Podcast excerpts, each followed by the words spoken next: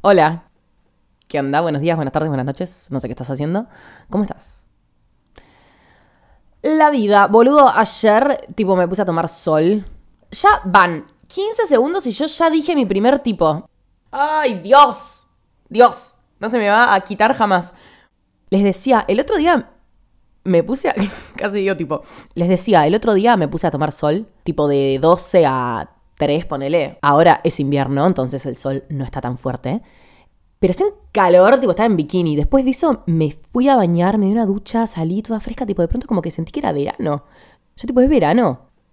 No, boluda, es invierno y vos mañana empezás el segundo cuatrimestre. O sea, nada que ver, como que qué realidad deprimente. Nada de eso, flashé que era verano, no lo es, estamos en invierno, es mitad de año. ¿Saben? Con el tiempo aprendí a disfrutar cada estación cuando la tengo. Tipo, sí, me puede gustar más el frío, me puede gustar más el calor, pero cuando me preguntan qué prefiero, cuando me preguntan qué estación prefiero, prefiero todas en su debido momento, porque si no, cuando hace frío quiero calor y cuando hace calor quiero frío.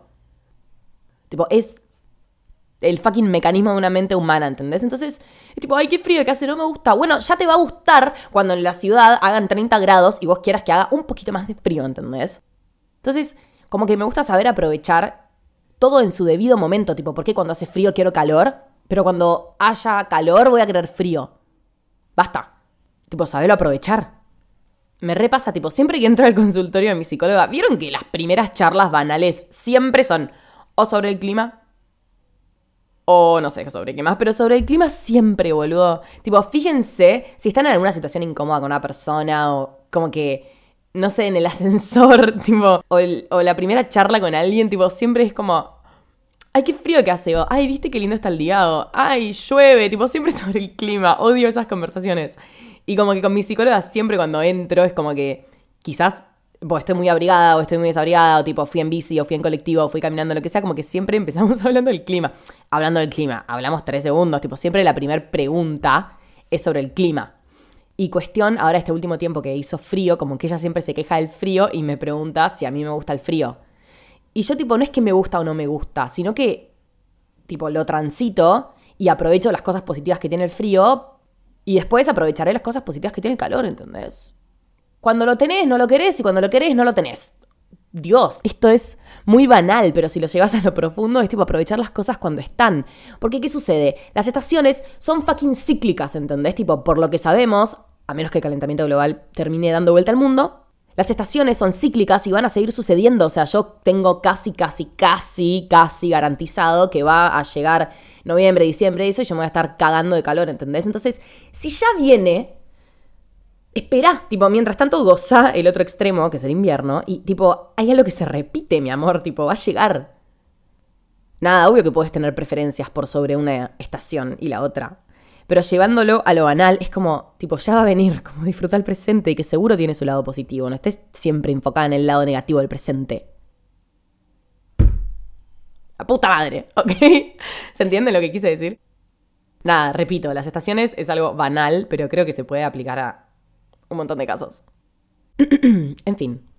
Antes de empezar el episodio, quiero darte la noticia de que Tipo llegó a las 350.000 reproducciones. 350.000 reproducciones. 350.000 reproducciones, o sea, no es un número que tiene que pasar como agua.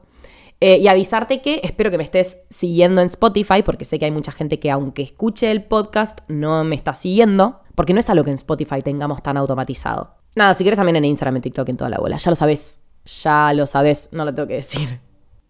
Y dando vuelta a la página, tengo otra cosa que decir antes de empezar con el tema de hoy, que es un flash que el otro día me puse a pensar.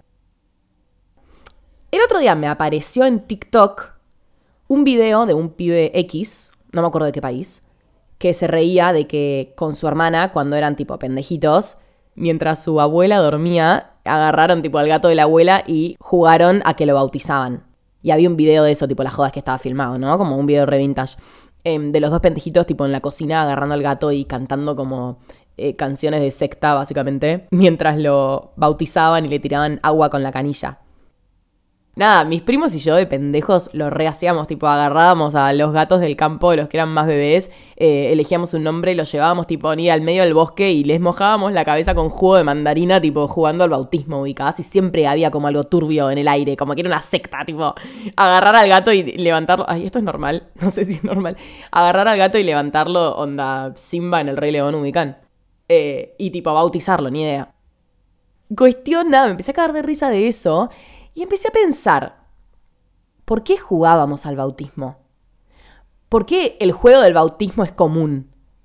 Porque yo entiendo que de pendejos, tipo, podemos jugar, no sé, a la maestra, ponele, porque es una de las únicas cosas que, que conoces fuera de tu casa, como que el colegio en ese momento, tipo, de la escuelita, el jardín, es como básicamente tu segunda casa y estás todo el tiempo viendo a la maestra y estás todo el tiempo en contacto con ella y es como entendés cómo funciona una maestra y cómo se vincula con el resto de los alumnos y tipo generalmente como que le tenés un poco de admiración cuando sos pendejo. Es como que querés asumir ese rol, ubicás. A todos nos pasó tipo jugar a la maestra de esa manera. Eso lo entiendo, pero entonces me pongo a pensar, ¿por qué queremos jugar al bautismo? Tipo, ¿qué hay en el bautismo que a los chiquitos les atrae? Porque ni siquiera es una vivencia que vos recuerdes, ¿entendés? Repito, tipo, no estás jugando a algo que ves todos los días en tu vida normal, no estás jugando a la maestra.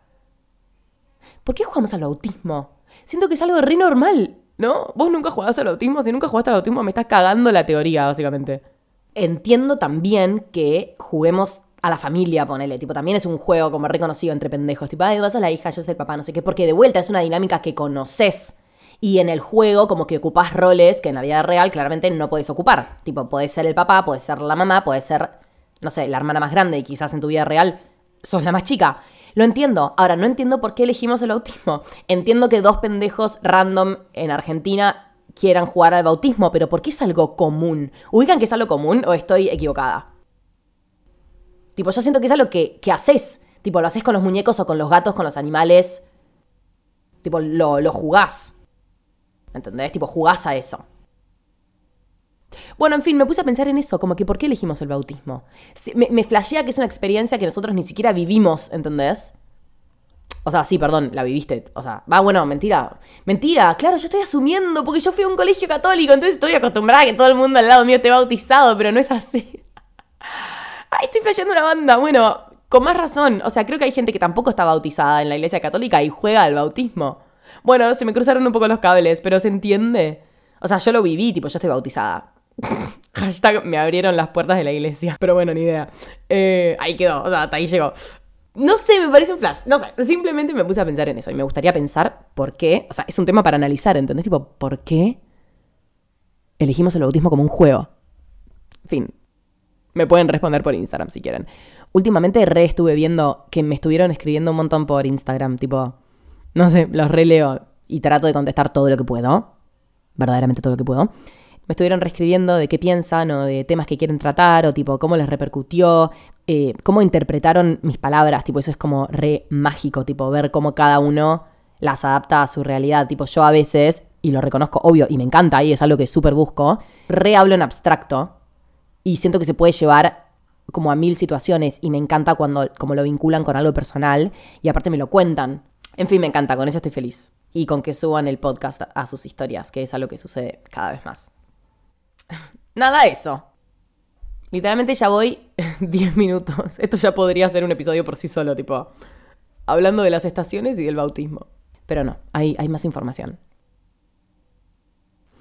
El otro día escribía en un cuaderno en el que escribo, ah, re redundante, tengo un cuadernito que me compré hace bastante, lo tengo como hace dos años, ponele, y todavía no lo terminé. ¿Qué? No, mucho más que dos años, como hace cuatro seis. Sí, no sé, es un cuadernito más o menos del tamaño de mi mano, ponele, mi mano es bastante grande. Calzo como 42, o sea, imagínate una gran mano. Un cuaderno así todo rayado y debe tener como 3 centímetros de grosor. ¿3 mm, centímetros? Sí, 3 centímetros de grosor. Ah, re específico. Yo porque soy re visual y a veces es re divertido em, imaginarse las cosas. Es un cuaderno así y tiene una tapa como azul y celeste dorado y blanco. Es como todo marmolado. Es re lindo. Lo compré en una casa de papelería. Y básicamente lo tengo hace un montón y ahí escribo un montón. Si me preguntas sobre qué escribo, escribo sobre lo que me pasa. Y es un flash porque estoy acostumbrada a tenerlo todo en digital y de pronto tengo un cuaderno así y, no sé, a mí, como persona que nació en el 2002, tipo, de pronto ver que tengo seis años por escrito, pero como les digo, es un cuaderno de tres centímetros, tipo, no escribo todos los días, ni en pedo. Tipo, puede haber un mes que no escriba. Escribo como momentos significativos. O sea, significativos e, en mi interior, tanto como en el exterior. Y tengo la costumbre de escribir ahí cuando siento que lo necesito, me hace muy bien y lo amo con toda mi vida. Y el otro día estaba escribiendo, el otro día, ayer a la noche, y escribiendo se me ocurrió el tema de este episodio y dije, re quiero grabar sobre esto. Re quiero pensar esto en un episodio. Y es afirmaciones que me cuesta decir. Y no sé por qué lo puse en plural, porque tengo una que le gana a todas y está por sobre todas, que es la primera que vamos a tratar. Al final de, lo que escribí la última vez, en donde simplemente quería escribir cómo me sentía, tipo, siento que últimamente en el cuaderno estuve escribiendo mucho sobre situaciones puntuales y esta vez fue tipo, quiero escribir cómo me siento para entender cómo me siento, literalmente. Y al final de lo que escribí, que fue bastante positivo, apareció una afirmación que me cuesta y me da mucho miedo decir. Y creo que es tipo la mayor afirmación que toda mi vida me dio miedo decir. Y que siempre traté de que la realidad no se, no se condiga con esa afirmación por miedo a decirla y por miedo a sentirla y, y por miedo a que simplemente esté todo bien. Y la afirmación que me cuesta decir es, estoy contenta. Literalmente eso. Al final de lo que escribí puse, estoy contenta, tipo en imprenta mayúscula, porque antes venía escribiendo en cursiva. De vuelta, para que se lo vayan imaginando. Y chabón, tipo, ¿cómo me cuesta, eh, cómo me cuesta decirlo sin que me dé miedo? A veces es más fácil hacerse problema por todo. Tipo, estamos de acuerdo en que los problemas son un escape, ¿no? Los problemas que vos mismo te creas, no es que, a ver, hay situaciones mayores que no podemos controlar que suceden a nuestro alrededor y que nos afectan, que pueden suceder adentro de nuestra familia o le puede estar pasando a una persona muy cercana y por eso nos afecta a nosotros, como que hay conflictos que nos exceden, pero digo, hacerse problemas por boludeces, entre comillas, porque no lo vamos a minimizar, a veces es más fácil que ver que todo está bien, que ver que en realidad no vale la pena hacerse problema y está todo bien. Vuelvo a lo que dije antes, ¿estamos de acuerdo y si no estamos de acuerdo, bueno, qué problema, porque no te puedo escuchar en este momento. Estamos de acuerdo que los problemas son un escape. Que los a ver, no, sorry, quiero que se entienda como que me refiero a los problemas que nosotros mismos nos hacemos en base a nada. Tipo, ¿viste cuando le contás un problema a una amiga o un amigo o una amigue y te das cuenta que tipo no tiene sentido, ¿entendés? No tiene sentido angustiarse, preocuparse y tipo mal viajarla por eso. Yo hay veces que exteriorizo algo que, me está dando tipo problema en el momento y te juro que hablarlo con alguien me hace tan bien, porque muchas veces, como ese alguien no sabe cuál es el problema, tipo, te tiene que preguntar, che, ¿qué te pasa? Al tratar de ponerlo en palabras para explicárselo al otro, te das cuenta que no tiene sentido. Tipo, literalmente te das cuenta que no tiene sentido. Tipo, yo el otro día estaba hablando con una amiga y le estaba contando como que estaba mal viajando por algo. Le dije como, siento que va a pasar esto. Y ella me frenó y me dijo, tipo, pero pará, ¿por qué pensás que va a pasar eso? Y yo, tipo, no sé, no sé, ¿entendés? Tipo, no te lo puedo explicar. Tipo, no sé por qué, pero aún así me da, me da problema, no sé cómo decirte. Tipo, sí, tenés razón, me estás pidiendo las razones y yo no te las puedo dar. Tipo, es una pelotudez lo que estoy diciendo. O sea, generalmente esos problemas tienen que ver con el futuro y tipo vos haciendo una predicción. Y tu cabeza es como que hace la predicción directamente, tipo sin buscar argumentos, ¿entendés?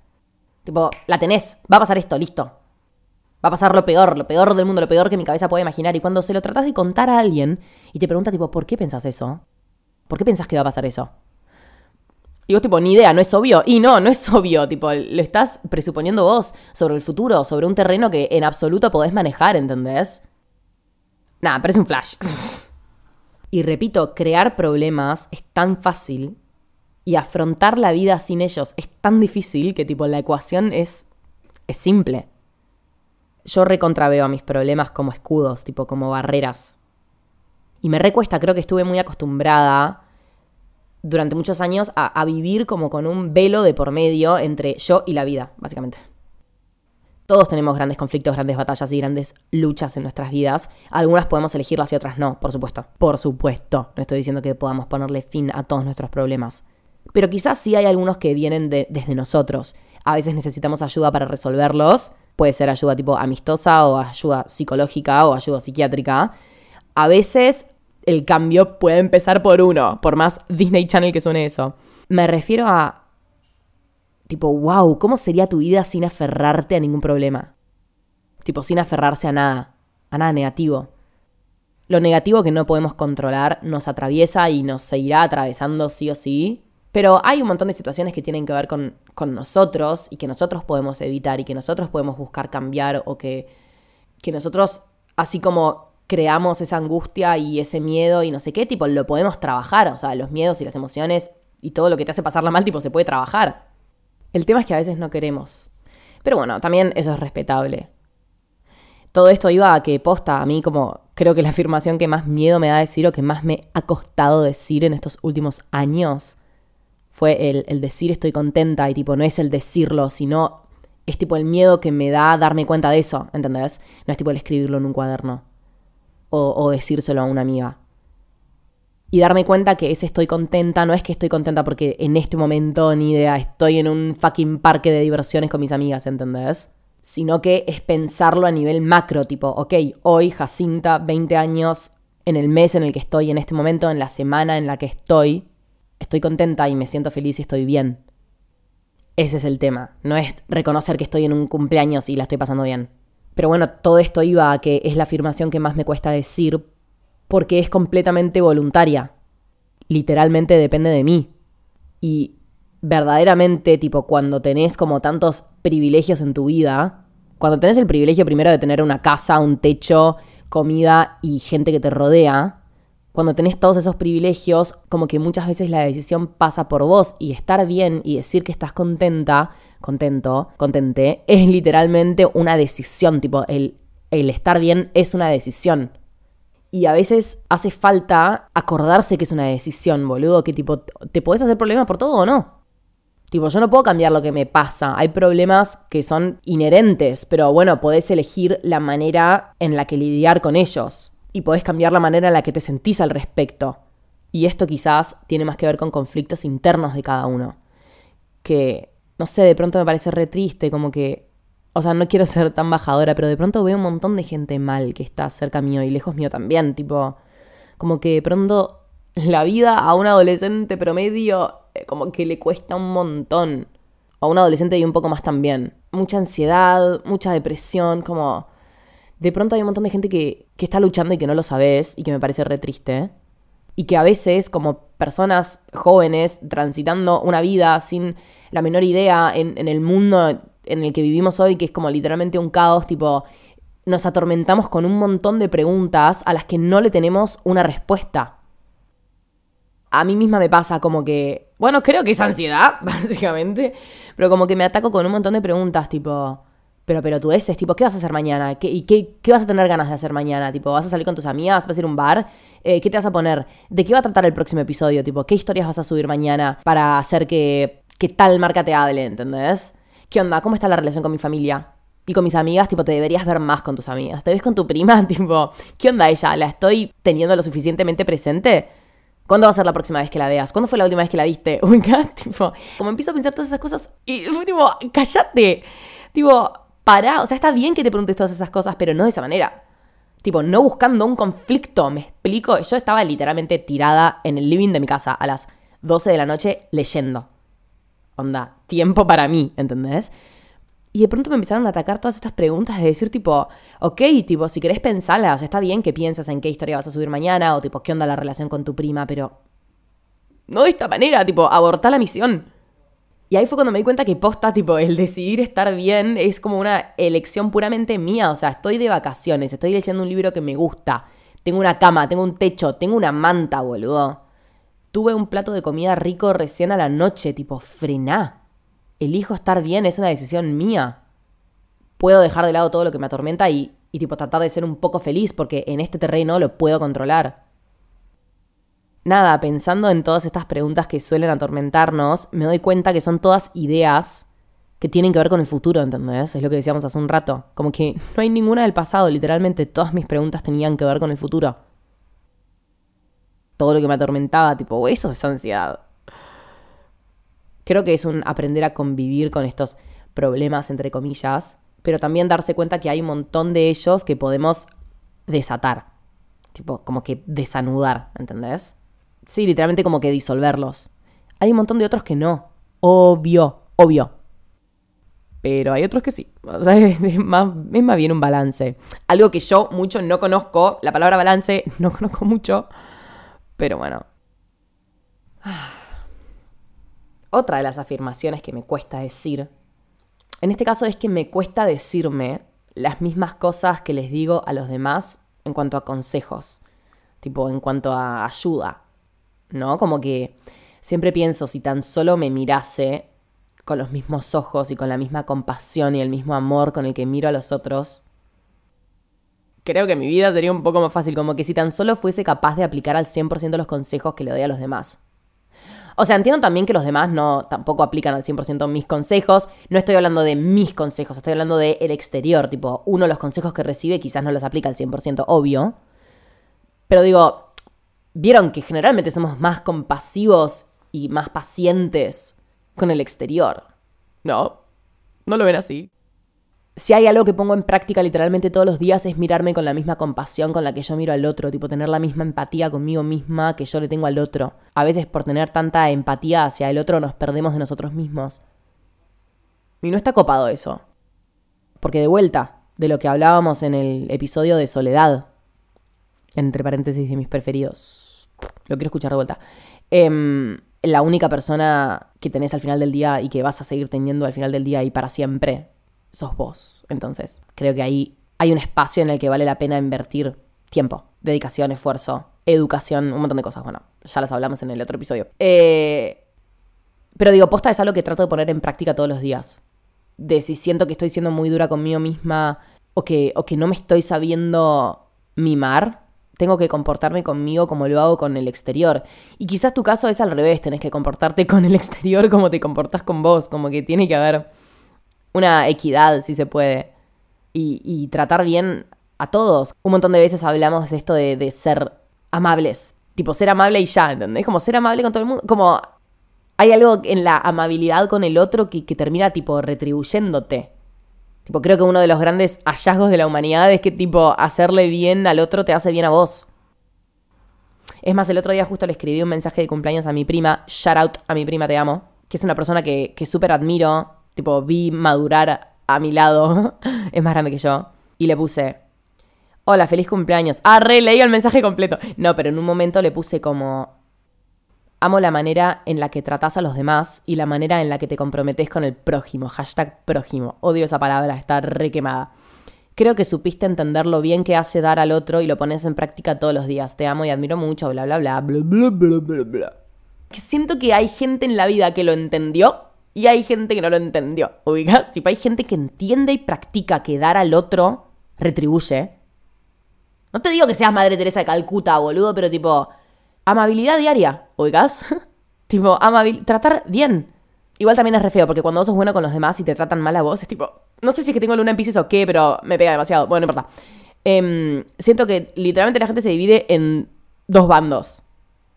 Rata o rana, joda. gente que es amable y quizás no entendiste ese chiste, pero bueno, espero que sí. Eh, galán o neogalán, joda, seguía. No, posta, siento que la gente como que se divide en dos grupos los que entienden que dar también es recibir y los que no dan un carajo, boludo. Y los que se cagan en todos. y los que se cagan en todos. A, eso me refiero. No sé, me parece súper importante. Bueno, me fui un poco de tema. Amo lo que dura este episodio. Para ser sinceros, me recostó grabar este, este episodio mismo porque no sabía qué tema tratar hasta que ayer se me ocurrió todo esto. Ayer escribiendo se me ocurrió esto y fue tipo de una. De una. ¿Y saben qué? Y además al principio hablo de bautismos y estaciones y lo cierro con un moño y es un pedazo de episodio. Ahora el problema es qué título le pongo. ¿Cómo resumo en 5, 6, 7 palabras el caos de mi discurso durante media hora, ¿entendés? O media hora, tipo, ¿cómo lo hago? No sé, ni idea. Quizás pido ayuda. calculo que tendré que volver a escucharlo. Yo recontra quisiera saber cuál es su episodio preferido. Tipo, qué fla. Me lo escriben literal, hasta ahí. Esa es la petición. Tipo, me mandás cuál es tu episodio preferido. Si querés poner un porqué, poneme un porqué. Pero no hace falta, tipo, no, no te lo estoy exigiendo. Si me lo pones, bienvenido. Lo leeré con mucho ímpetu. Sigan subiendo el podcast a sus historias. Literalmente reposteo cada una de esas historias y lo estoy prometiendo. Gracias por escuchar hasta acá. Te quiero, te amo anda a escuchar algún otro episodio o anda a escuchar tu episodio preferido dos veces porque por algo es tu preferido, ¿ok? Joder, te estoy volviendo, pero bueno. Eh, nos vemos. Para, va de vuelta. Te quiero, te amo. Y nos vemos en el próximo episodio.